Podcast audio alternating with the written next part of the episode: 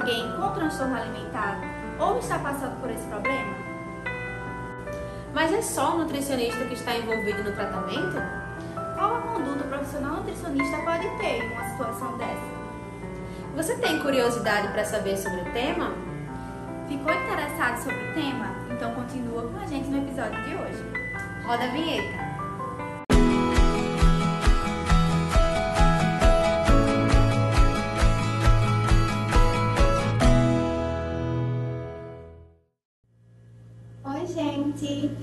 Estamos aqui para apresentar mais um episódio tá, do Acolhe-me. O episódio de hoje ele é intitulado Nutrição, um pilar no enfrentamento do transtorno alimentar. É, eu me chamo Thalita, eu sou estudante de graduação do sétimo período de nutrição aqui na UFAM.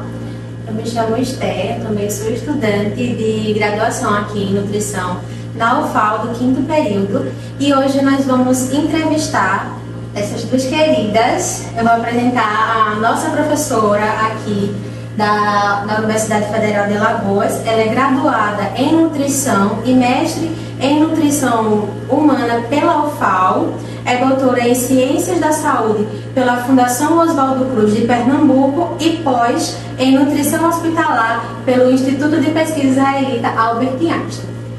E além dela, a gente está aqui contando com a presença da Mariana Lira, que veio aqui trazer um pouco é, da sua experiência como paciente.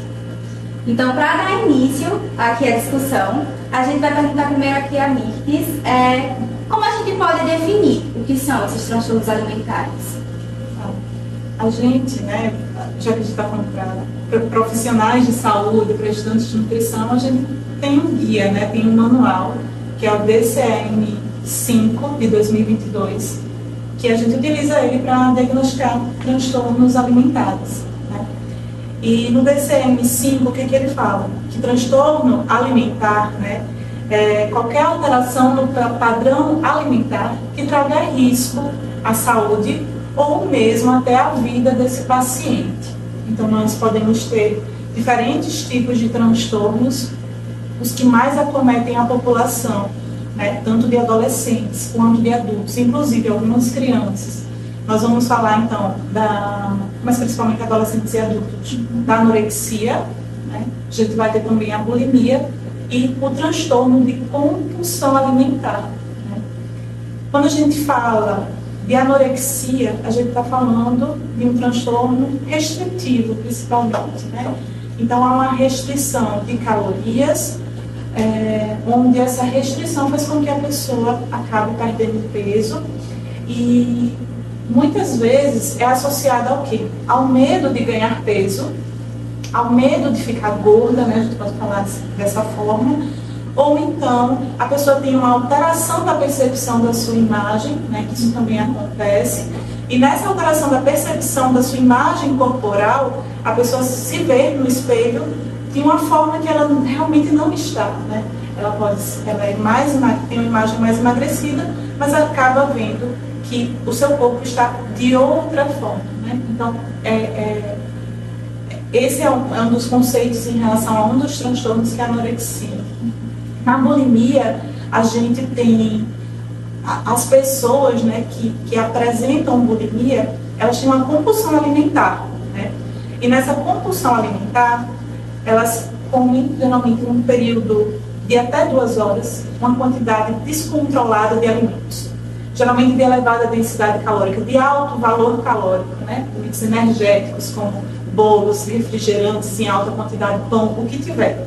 No episódio de compulsão, né, é, ela come geralmente o que ela encontra ali mais fácil em até duas horas. E aí, é, para o diagnóstico desses pacientes, na bulimia não é só a compulsão, o ato de comer muito, mas é um ato de comer muito nesse pequeno período de tempo e depois ele tem comportamentos compensatórios que a gente fala, que seria um comportamento onde a pessoa ela pode fazer usos é, exagerados de laxativos para provocar diarreias e acabar eliminando o que consumiu também pode induzir vômito, né, é uma das coisas, e tomar diuréticos para eliminar a quantidade de líquido e aquela sensação de peso que ela tem. Além desse, outro bastante comum, além da bulimia, a gente vai ter a compulsão alimentar. Né? Na compulsão alimentar, é muito parecido com a bulimia no sentido da compulsão. A pessoa come também grandes quantidades naquele intervalo de duas horas, né? Ela sente uma ansiedade grande, uma vontade de preencher um vazio, então ela come naquele intervalo curto uma quantidade muito grande de alimentos. Mas diferente da bulimia, na compulsão alimentar, a pessoa não tem com frequência ou não simplesmente não apresenta os comportamentos de compensação.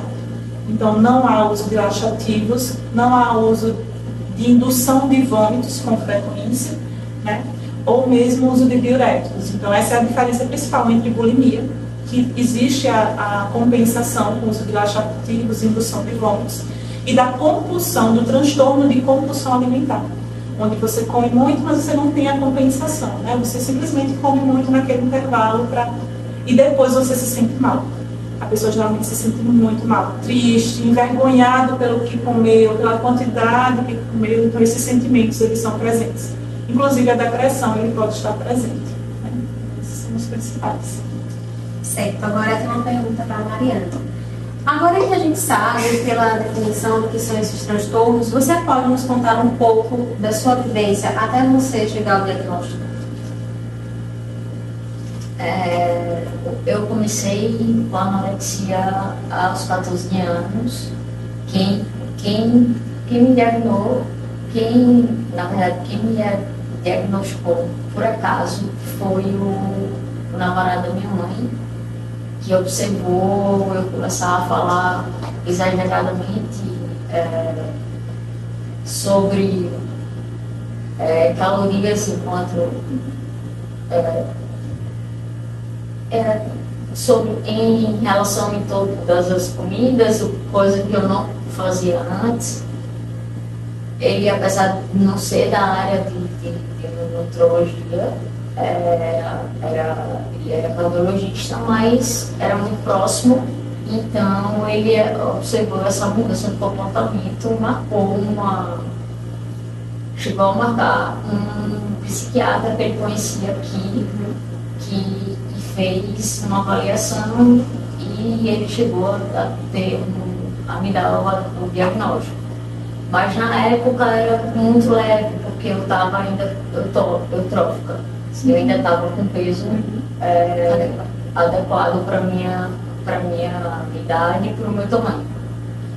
O que aconteceu, e aí eu não sei se quanto tempo depois, hoje deixa pode contar. O que aconteceu foi que eu fui aos Estados Unidos aos 18 anos, e aí foi quando a gente, para o anorexo, a perda do controle do peso é, o, é onde é onde pega, digamos assim. E aí foi pela primeira vez onde eu perdi o, o a, o controle do meu peso. E eu, eu, eu fazia muito esporte, no máximo tinha 45 quilos. E lá eu cheguei a, a, a pesar 50 quilos. Mas lá você vê em isso no dobro. Então eu já vinha em 100, 100 pounds. Né? E tudo isso o cérebro retém, que é queropenal. E aí, tanto que eu tinha uma doença no olho, não sabia, que era somatopone, e disparou o meu olho. Tinha zero graus e de zero foi para seis e meio para eu não, a distorção corporal, para eu não, eu não ver como estava o meu corpo. É, e aí a anorexia deu uma assim, dominou a minha vida a partir daí. Aí era laxante, caixa de laxantes por dia. Mas lá não tinha, lá primeiro é muito difícil comprar remédio. E os laxantes lá são, são muito fracos, vômitos diários.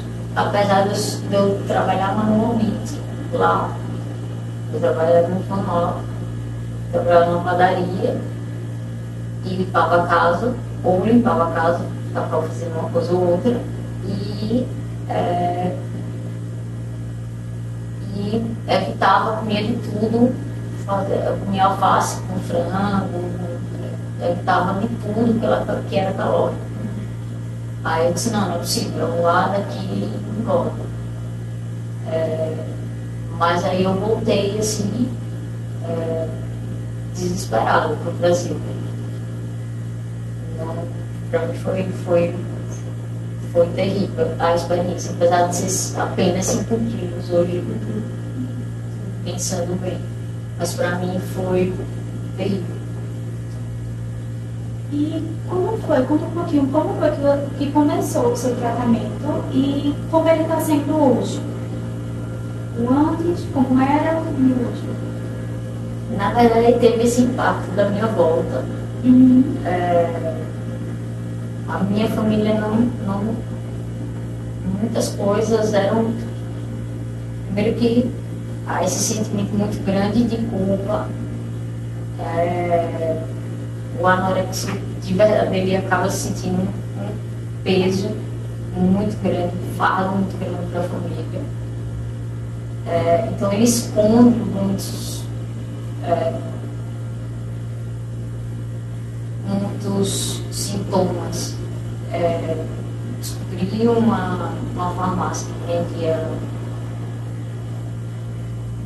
remédios para emagrecer não vou dizer quais para não estimular. É, e acabei tomando e isso se tornou um hábito.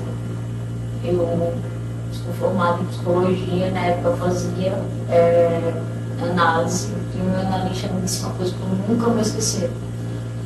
E eu disse, eu quero só chegar aos 42 quilos. E ele disse, quando você chegar aos 42, você vai querer chegar aos 41 aos 40, aos 40, aos 39. E eu, eu achava que eu tinha controle daquilo. E de frente, assim, eu saí dele, eu não esqueço nunca. A doença, ela neurologicamente, ela transforma, ela, de verdade, assim, ela, ela muda a sua forma de enxergar.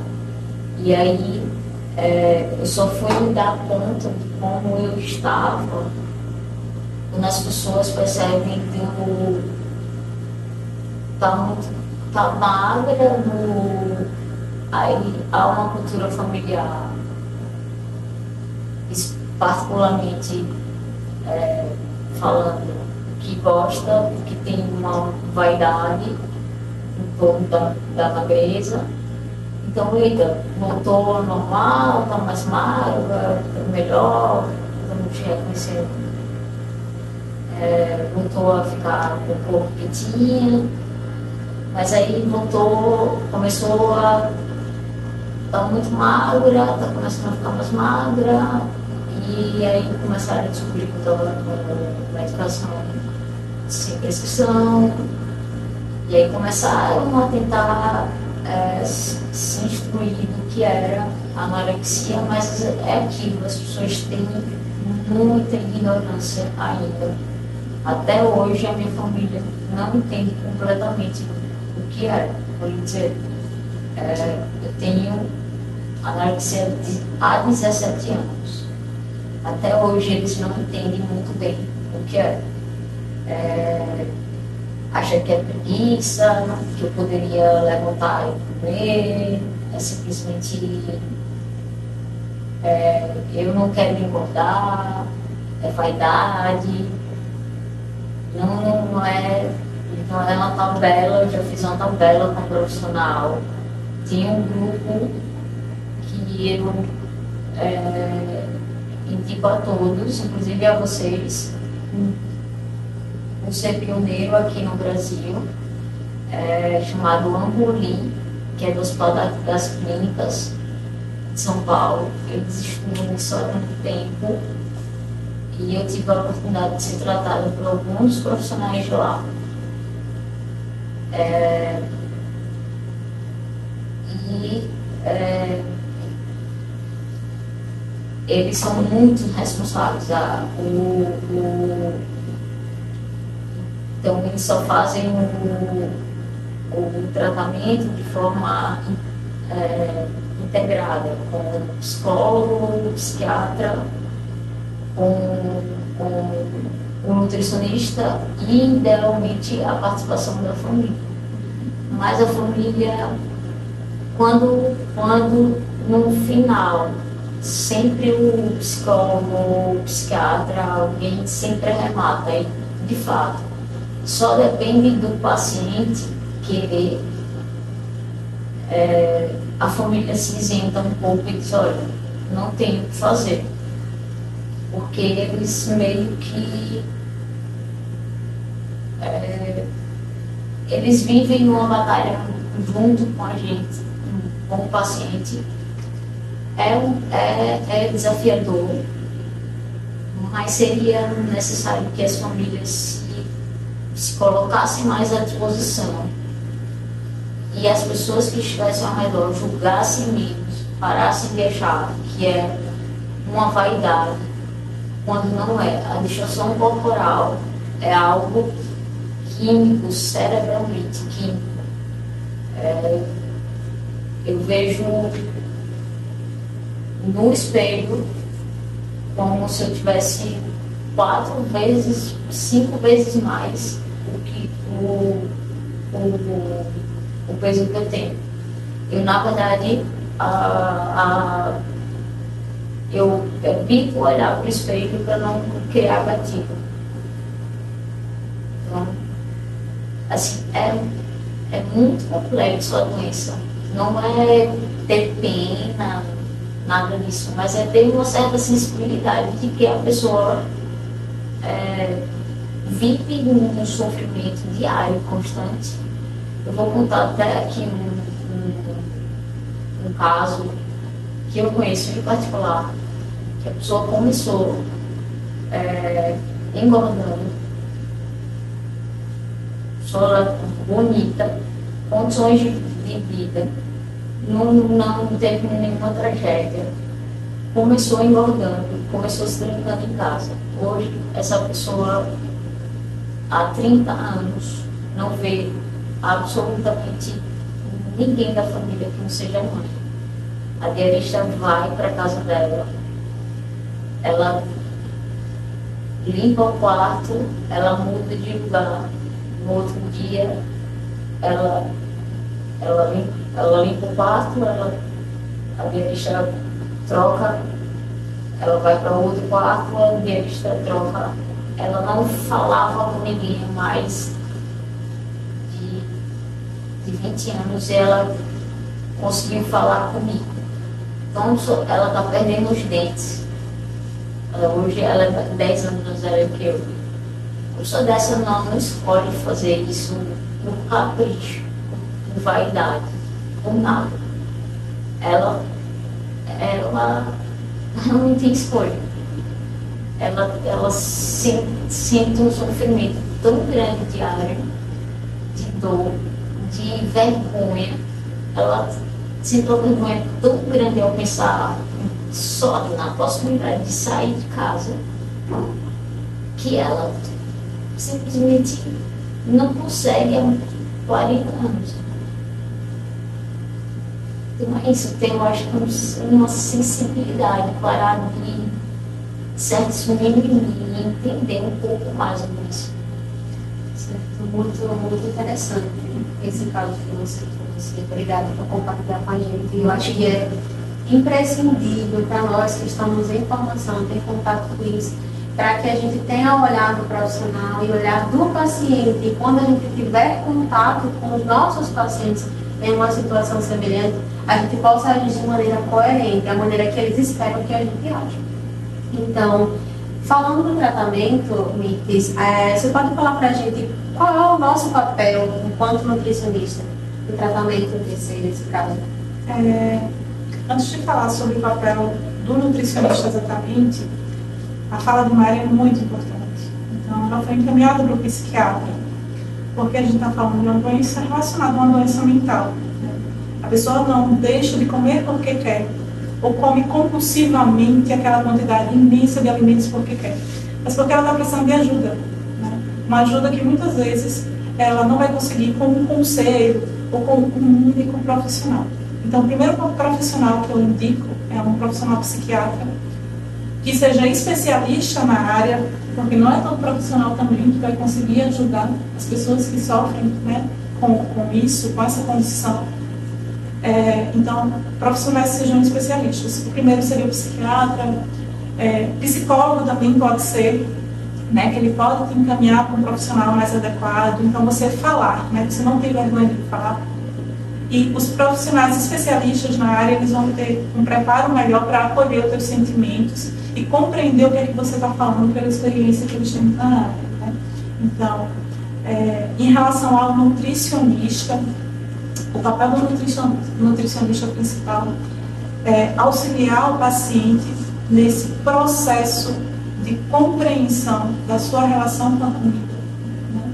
É um processo, porque ele, a, a mente ela faz com que a sua relação com a comida ela seja negativa, ruim, pesada e que lhe cause sofrimento.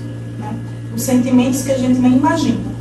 E então o nutricionista ele vai tentar auxiliar nesse processo de, a gente pode falar, reeducação ou nesse processo de educação nutricional.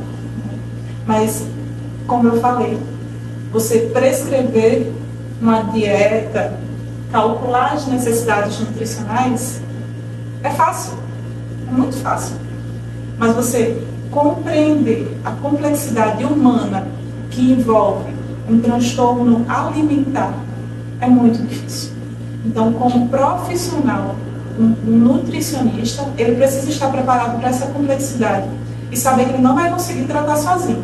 Ele vai precisar encaminhar para psiquiatras se ele perceber qualquer sintoma inicial, né? porque às vezes tratar no início é mais fácil encaminhar para o psiquiatra, encaminhar para o psicólogo. A gente tem um ambulatório aqui de nutrição, né, onde os estudantes, junto com a gente, né, da Faculdade de Nutrição da UFAL, a gente atende crianças e adolescentes, Mara.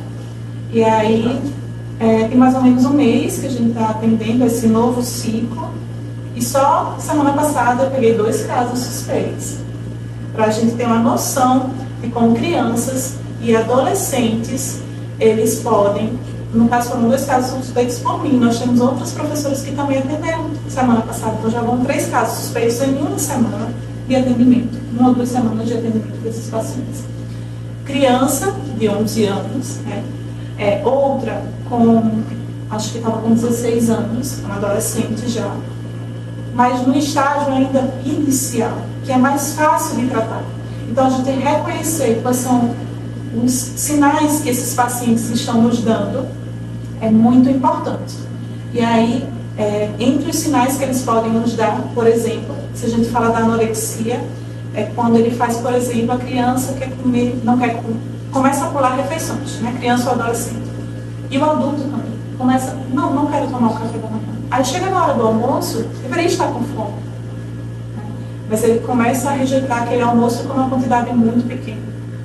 E aí você começa a ver que na hora do lanche ele também não quer comer. Ou então pega só fruta, começa a preferir frutas, porque são de mais baixas calorias, né? E aí começa a preferir saladas. E aquela criança ou adolescente você vê, ou adulto mesmo, né, Mari?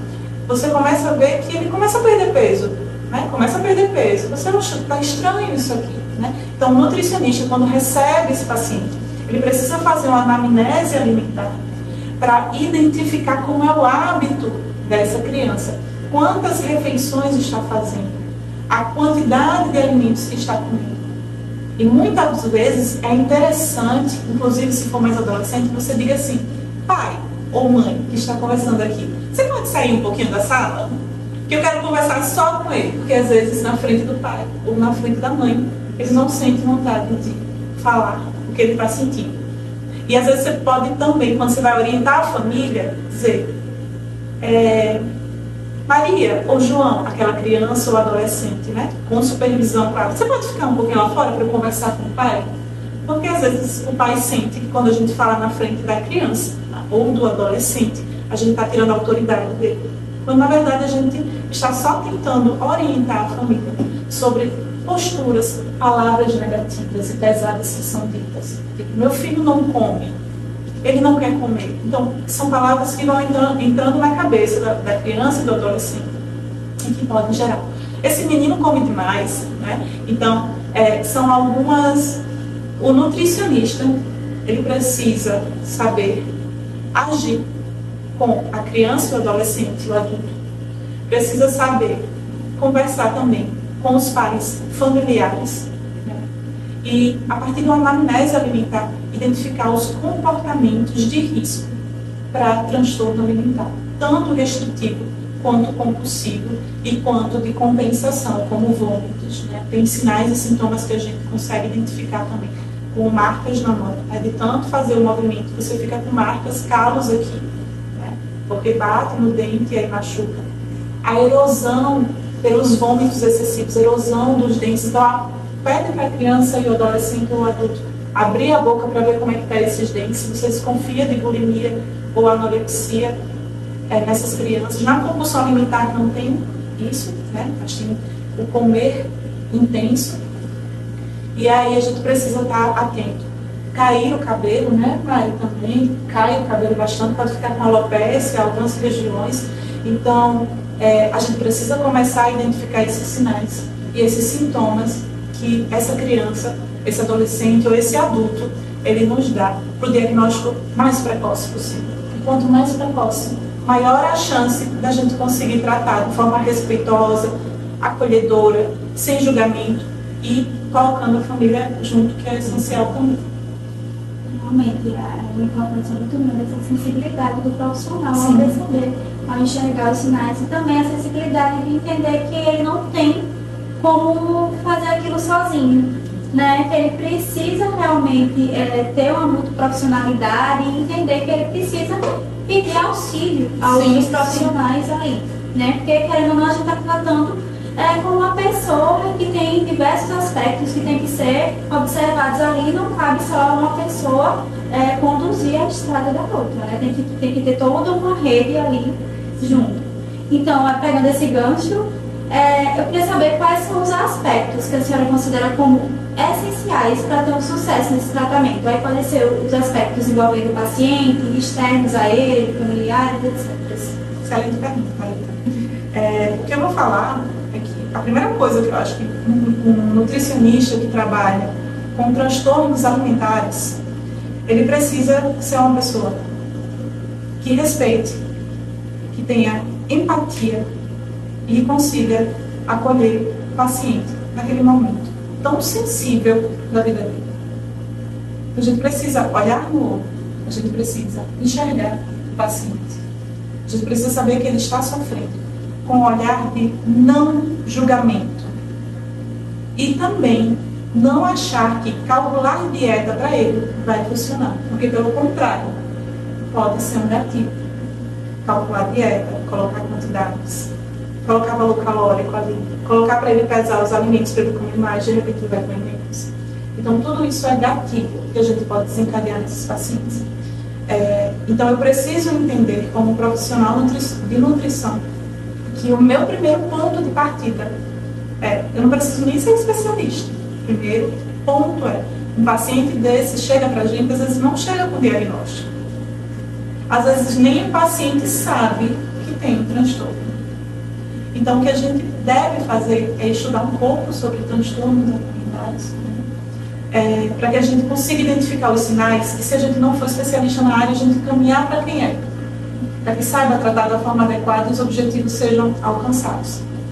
Mas o primeiro passo, a primeira porta para o profissional de saúde é empatia. Você se colocar no lugar do outro, sem julgamentos, e escuta, a escuta ativa, você escutar o que ele está te falando, para você entender o que, que ele está passando. E a partir disso, quando você escuta, você entende quais são os passos a seguir. Né? E aí, nos próximos passos, a gente pode identificar, por exemplo, se o paciente está com uma desnutrição grave, no caso de anorexia, né? está muito emagrecido, aquela aparência que você vê que ele está debilitado a gente muitas vezes precisa, né, crianças, adolescentes ou adultos, encaminhar para o tratamento hospitalar. onde ele pode ser alimentado por sonda ou por via oral, com suplementos. O objetivo ali não é tentar alcançar um valor calórico total ou educação nutricional específica no ambiente hospitalar.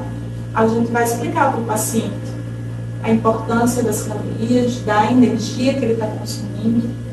Esse paciente, por estar recebendo alimentação por sonda ou por via oral, muitas vezes eles vão ter sentimentos negativos, porque, como ela falou, a neurobiologia, o cérebro dele está funcionando de forma diferente. Então, quando, come, quando você come, você não se sente bem, você se sente mal. Né?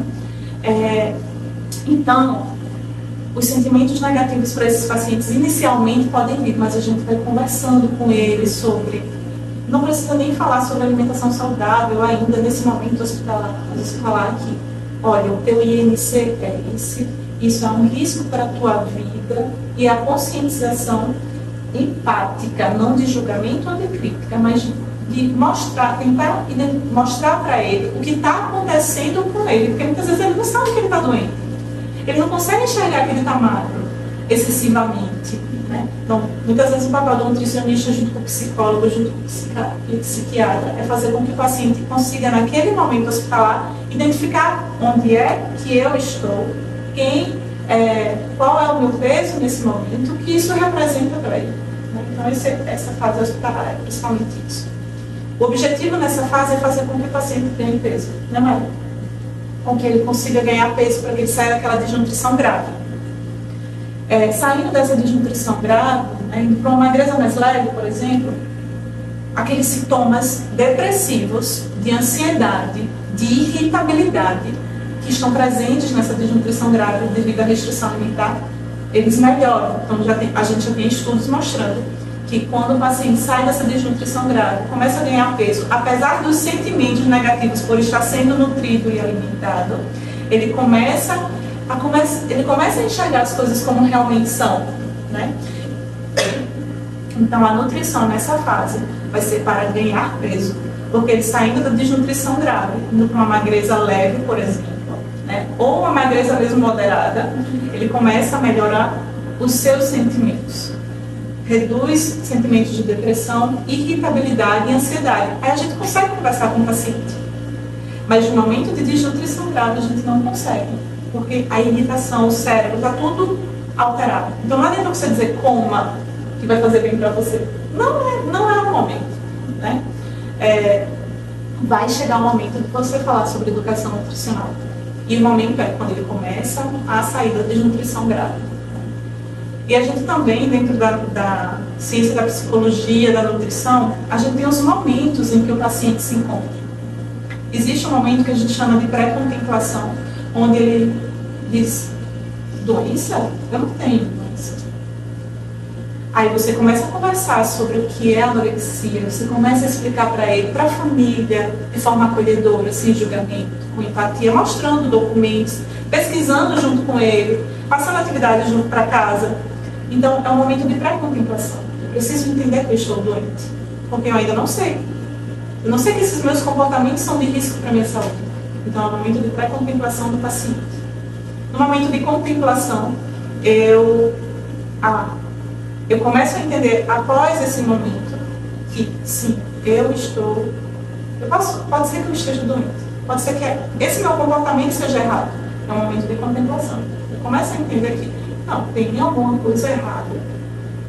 De acordo com o que o médico, de acordo com o nutricionista, o psicólogo falaram, realmente esse meu comportamento está me levando para um caminho perigoso.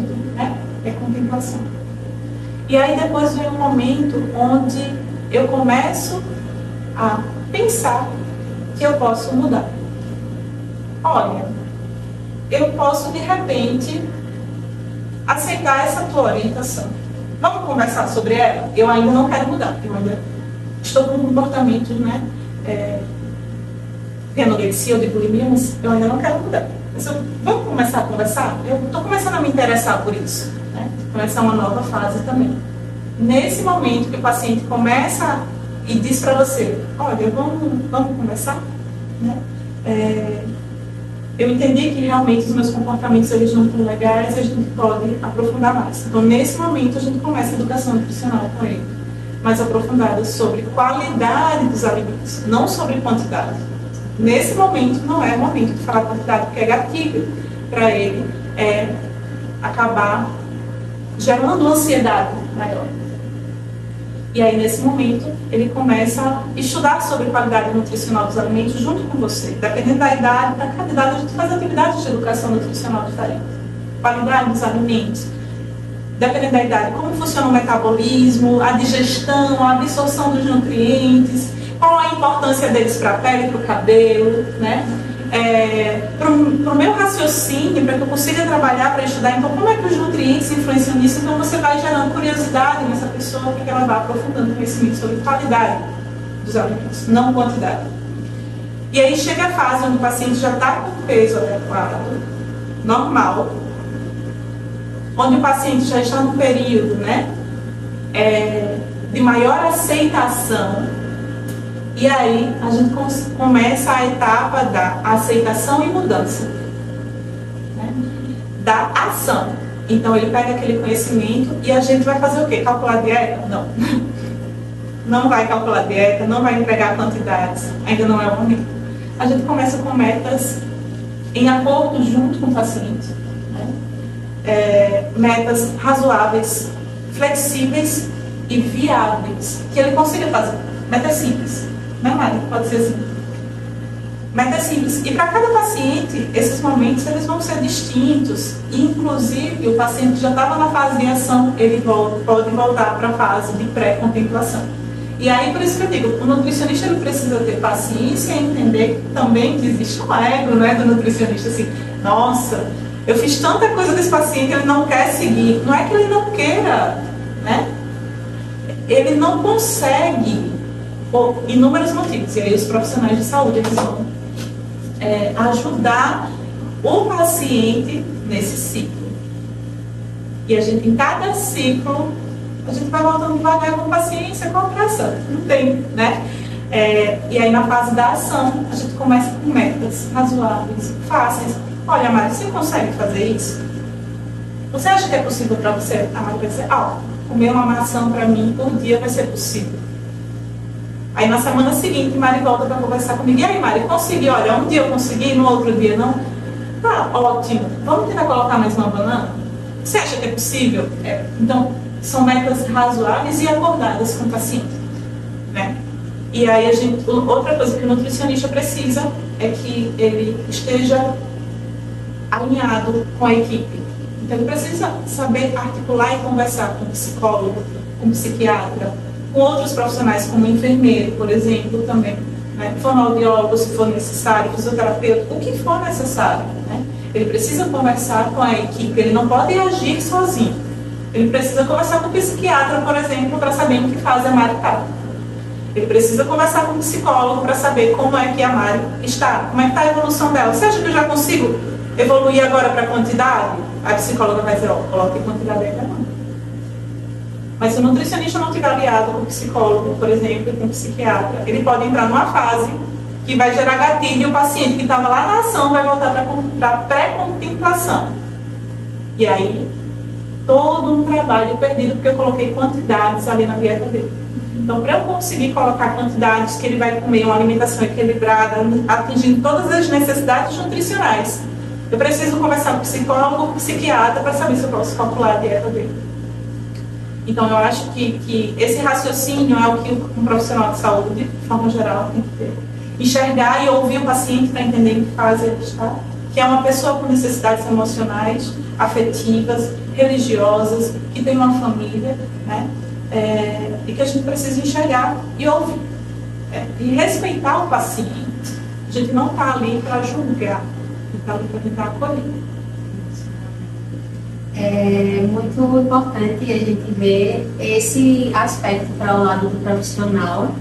E a Mari falou da atuação da família, o quanto é importante. Eu gostaria de saber, Mari, como é que as pessoas do seu círculo familiar, de amizade, contribuíram para a sua evolução, se eles te auxiliaram de alguma forma, ou como você esperava que eles tivessem te auxiliado.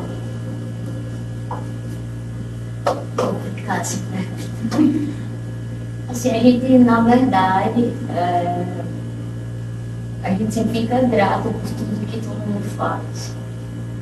É, eu acho que é, meus pais, quando entenderam a gravidade, principalmente quando a, a gente achou o núcleo do Angolim, é, entendeu realmente a gravidade da Paula estava, eles, eles ficaram muito preocupados em, em tentar entender no que, é que eles poderiam fazer. Eu já era adulta, então é muito complicado você dizer, né, você se meter numa vida de uma adulta e, e dizer, olha, agora eu vou, eu vou regular a comida do Mariana, é, é complicado. Então eles tentaram é, estar ao meu lado. É, geram muito sofrimento para a família, o que acaba gerando muita culpa para o paciente e o que acaba alimentando a doença. É, parece por conta disso. Então, se eu desse algum conselho à família, é que a família sempre se colocasse à disposição, mas no sentido de que estou aqui, é, mas não se sinta culpado. Assim, estamos aqui ao seu lado, mas não se sinta culpado por ter essa doença, porque ninguém escolhe ter transtorno alimentar, seja ele qual for.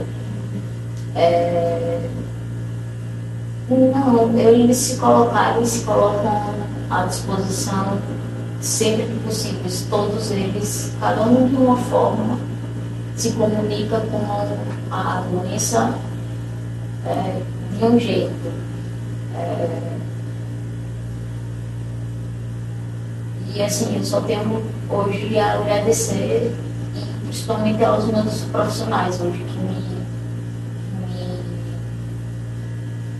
estão comigo pela, pelo acolhimento, pela paciência, não é fácil, é, por estarem realmente comigo é, e, e entenderem que é um, é um processo longo, duradouro e que me fizeram é, não desistir. Na verdade, não desistiram comigo.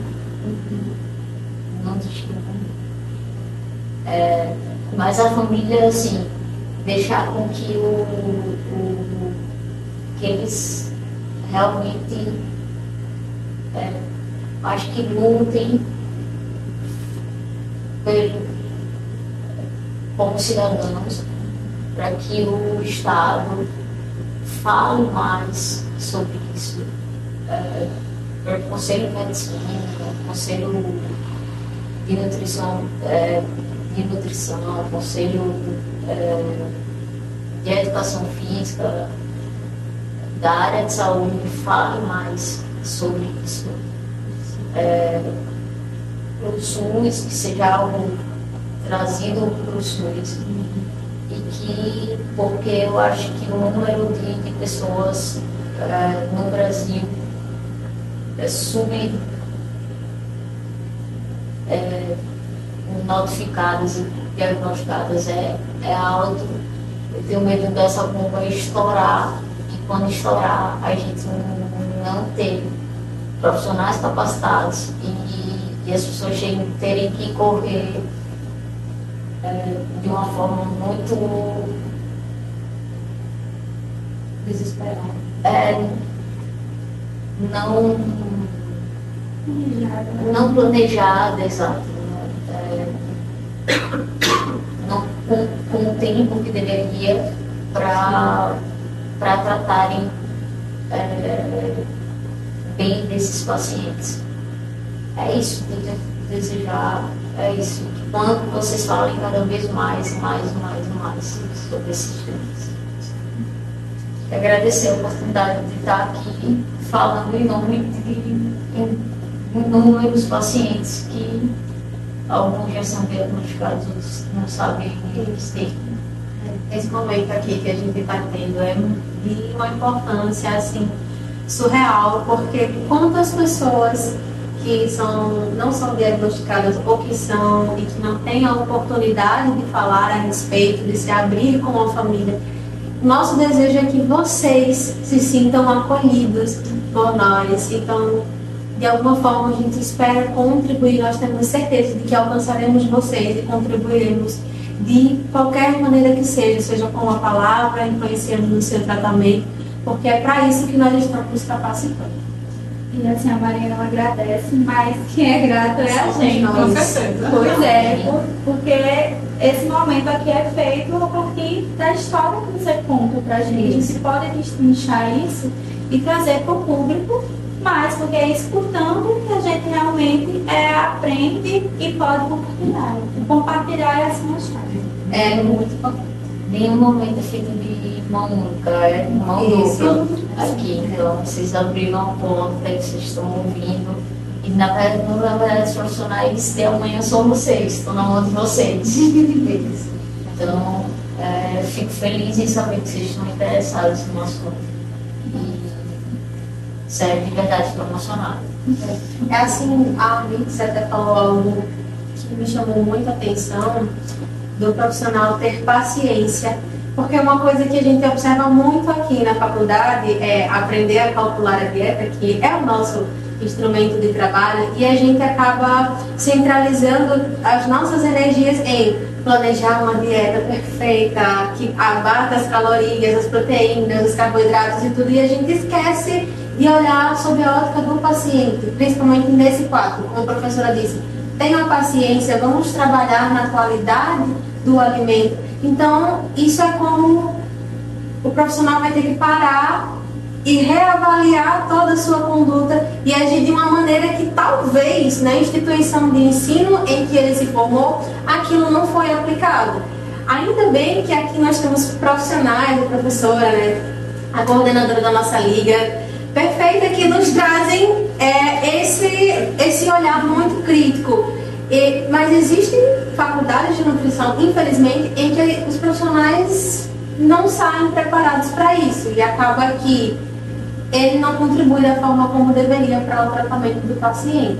Então é muito importante ver o olhar do profissional e mais ainda ver o olhar do paciente, porque a gente vai, nós teremos é, dois contribuintes para a nossa conduta. E é esse o ponto que está sendo trabalhado, né? o ponto que vem mudando, porque esses momentos aqui eles estão acontecendo porque tem havido essa mudança de visão e essa preocupação mesmo com o que realmente é o ser nutricionista, como a gente está agindo com os nossos pacientes.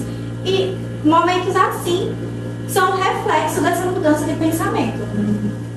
Ô, e também, outra coisa importante, né, que eu falei do paciente desnutrido, mas também na compulsão na bulimia, muitas vezes a gente encontra pacientes com obesidade, ou com excesso de peso, ou com peso normal, né? É, normal que eu falo é um peso eutrófico, adequado para a sua altura, né, corrigindo.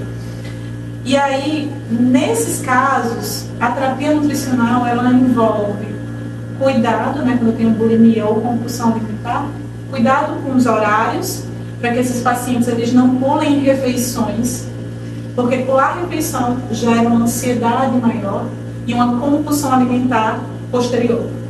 Então, uma das primeiras metas né, é a gente tentar regularizar os horários das refeições desse paciente, para que ele não pule refeições, não fique muito tempo sem comer ou em jejum. Esses pacientes com bulimia ou compulsão alimentar, eles costumam fazer uma, restrição, seguido de compulsão, né? Alimentar. Então, a restrição alimentar ela não é recomendada para esses pacientes no sentido de é, deixar o paciente com fome por muitas horas. Os jejuns prolongados também não são recomendados para quem tem bulimia ou compulsão alimentar. E a nossa meta como nutricionista é tentar regularizar principalmente os horários das refeições. Depois que ele consegue regular, regularizar os horários das refeições, aí sim a gente começa a reduzir a densidade calórica por metas, né? E depois que eu reduzo a densidade calórica dessas dietas, eu vou junto também tentar, nessas refeições, promover saciedade.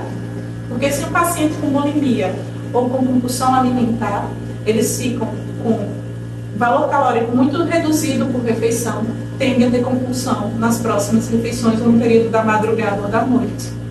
Então, eu preciso fazer uma dieta que seja mais saudável, né? É, que tenha os horários regulares, mas que também promova sensação de saciedade. Eu estou saciado, eu comi e estou bem. Né? É, então, o pilar de falando da parte nutricional seria esse também. Então, pequenas metas, começando com o controle dos horários para prevenir compulsão alimentar e depois ajustando as quantidades e sempre promovendo a saciedade do paciente com alimentação saudável. Então, esses são dos, dos passos que eu queria complementar. Mas é importante, calma, que a gente vê que tem. É, a gente vê que tem tipos diferentes e que existem várias condutas que Sim. precisam ser respeitadas em cada caso, né? Sim. Além da diferença de paciente para paciente, Sim. que vai ter uma diferença Enorme. de tratamento em cada mas assim, é, Mariana estava falando um pouquinho né, sobre a história dela. E aí, para poder a gente tirar um pouco mais disso, a gente queria saber se você poderia compartilhar quais foram as maiores dificuldades é, que você enfrentou nessa trajetória hoje.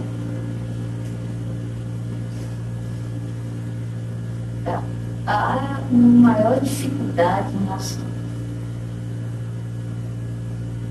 Olha, são tantas lidar. Deixa eu. Acho que eu vou te dizer. É acordar todos os dias. É levantar todos os dias, é não. Não, é, é, é não desistir todos os dias. Porque eu costumo fazer uma analogia que é, é fácil, não é fácil, mas assim, um, um, um anorexo, um, bulêmico, mas principalmente o anorexo, ele, ele, ele tem um, uma mudança de estrutura neural e ele não tem como sair de si. Ele está dentro, ele está preso, a doença está tá dentro dele. Ele não tem, ele não tem uma folga, assim, 10 minutos de folga da doença, agora pode ficar à vontade, 10 minutos, ele não tem. 24 horas da doença com ele. É, o, o, o, o alcoólatra, ele, ele tem a possibilidade de, de, de, de ter o exercício de, sei lá, joga tudo, é, não estou dizendo aqui que é mais fácil. É, não usei droga também, mas o, o mas químico, existe um objeto também, mas existe um objeto que possa ficar longe dele. Entendeu? É, que, que ele possa ter o controle de, o, dele, dele, dele ter a possibilidade de dele, dele jogar. Ele pode ter um intervalo, dele, uma distância isso, isso, dele, de, dele não é algo que está dentro dele, Sim. entendeu? É algo que ele ingere. Uhum. A, a, a anorexia, o transtorno alimentar, não. É algo que está dentro de você.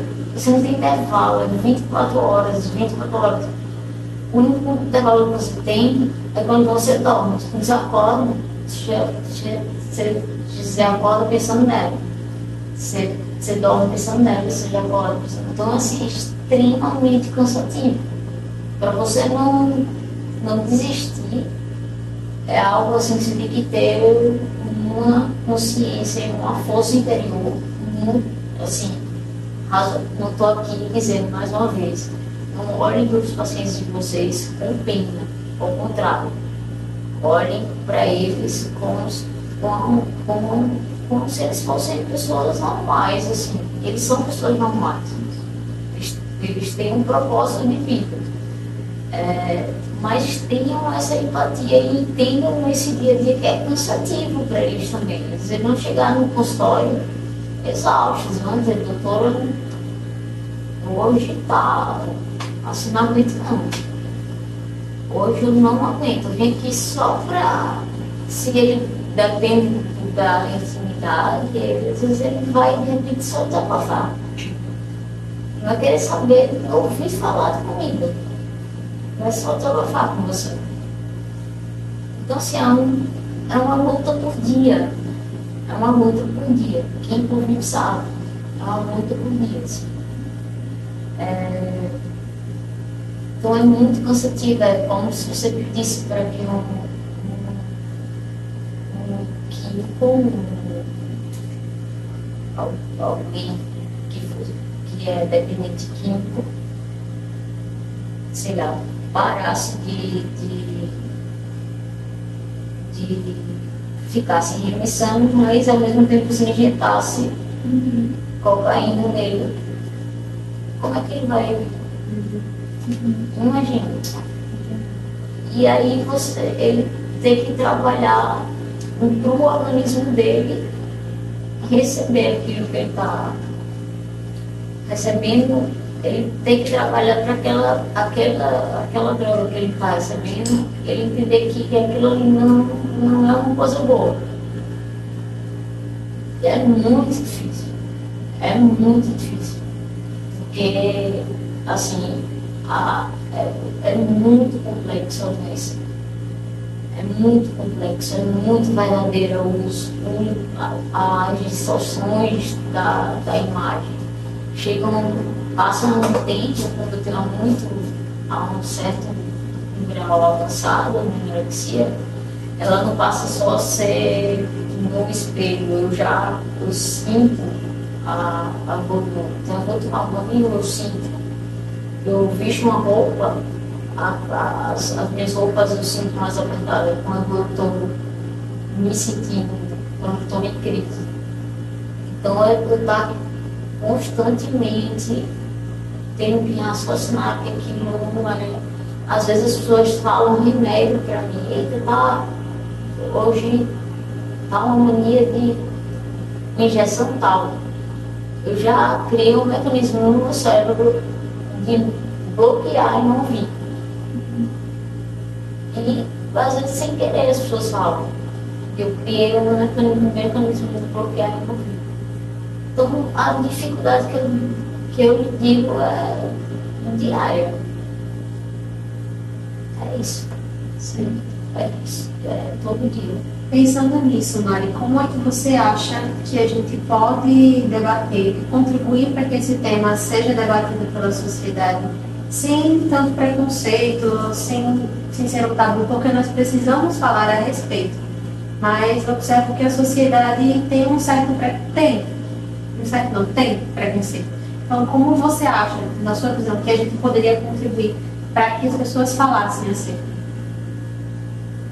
Eu tenho pensado muito é, sobre isso. É, eu acho vocês, como profissionais, trazem um respaldo, abrindo, abrindo aqui as portas para pacientes falarem o sofrimento. Eu acho que a sociedade escuta muito mais e passa a dar muito mais importância e, e relevância para aquilo que no dia a dia a gente repete milhões de vezes para várias pessoas e às vezes as pessoas não escutam. E vocês como profissionais, vocês opa não, a gente a gente está abrindo um espaço. Vocês como profissionais, vocês abrirem espaço mais vezes, mais vezes, muito mais vezes, porque a, a doença ela é imensa. É, então, acho que mais precisa um espaço maior, com regularidade. Isso precisa ser debatido, até porque essa doença, pelo que eu entendo aqui no Brasil, ela está sendo descoberta.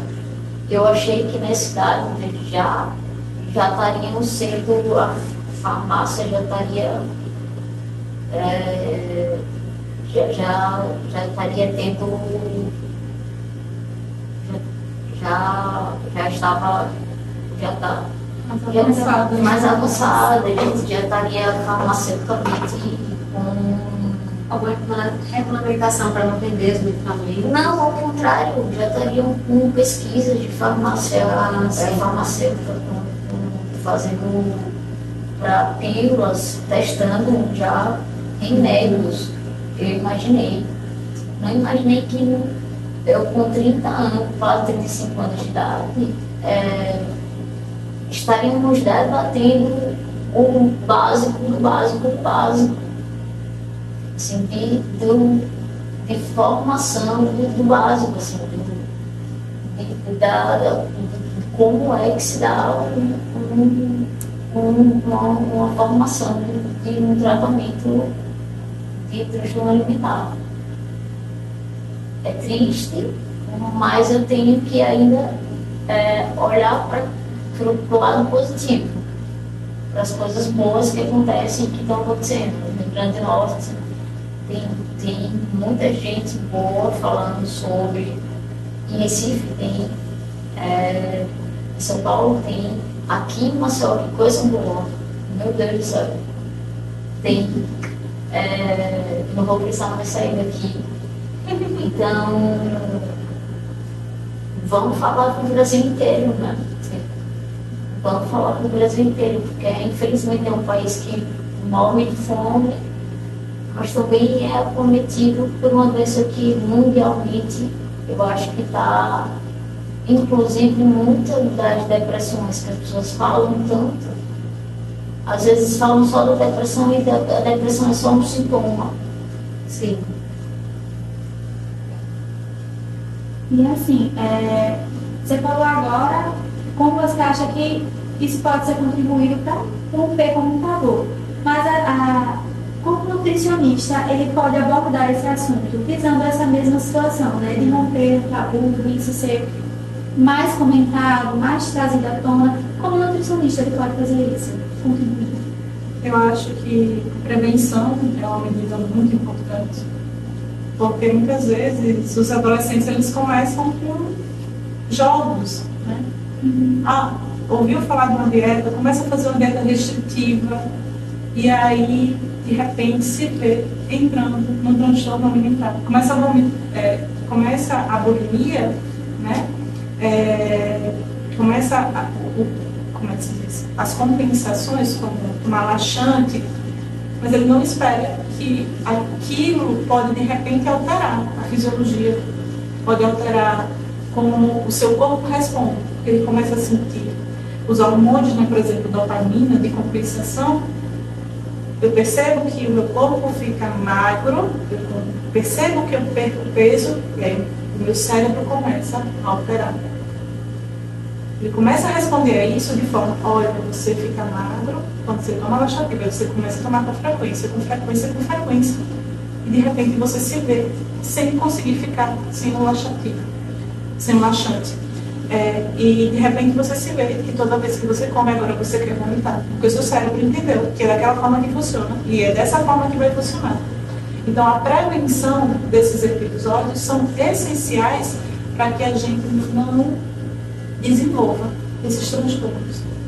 Eles não são só desenvolvidos por isso, existe um transtorno mental envolvido nisso, tanto é que o diagnóstico é pelo, é, pelo Manual de Transtornos Mentais feito por psiquiatra. Né? Mas existem comportamentos que a gente poderia prevenir de alguns adolescentes e algumas crianças, não são de todos, mas de alguns sim. E se a gente consegue prevenir, por exemplo, ações como essa, de divulgação e de conversa com pessoas que vivem, que passam essa experiência. Além disso, a escola também é um ambiente que deve é, ser falado, ser discutido, né, ser mostrado para os adolescentes os riscos desses comportamentos para a saúde deles. Porque, por exemplo, Mariana, eu percebo no ambulatório crianças de 11 anos, de 16, adolescentes, e eles estão começando com esses comportamentos restritivos, sem querer comer faz exame dentro dos exames bioquímicos, tudo normal. Mas a cabeça, ela começou um processo ali. E a gente mostrar para aquele adolescente que isso é um transtorno, que ele precisa, né, para a criança, para o adolescente, já é uma, é, que isso é um transtorno, que isso precisa de um tratamento, de um acompanhamento, que isso não é natural, que isso é uma doença, que ele não está fazendo isso porque quer, mas porque existe ali, muitas vezes uma depressão instalada, uma ansiedade que, que faz com que ele tenha esse comportamento e que precisa de tratamento, a gente indicar para ele, já na fase inicial, eu acho que é uma das, das questões iniciais do tratamento para esses pacientes, né, para essas pessoas que convivem com isso. Então, orientar para que não iniciem o comportamento e se já iniciou, que a gente consiga fazer o diagnóstico mais precoce possível para o tratamento.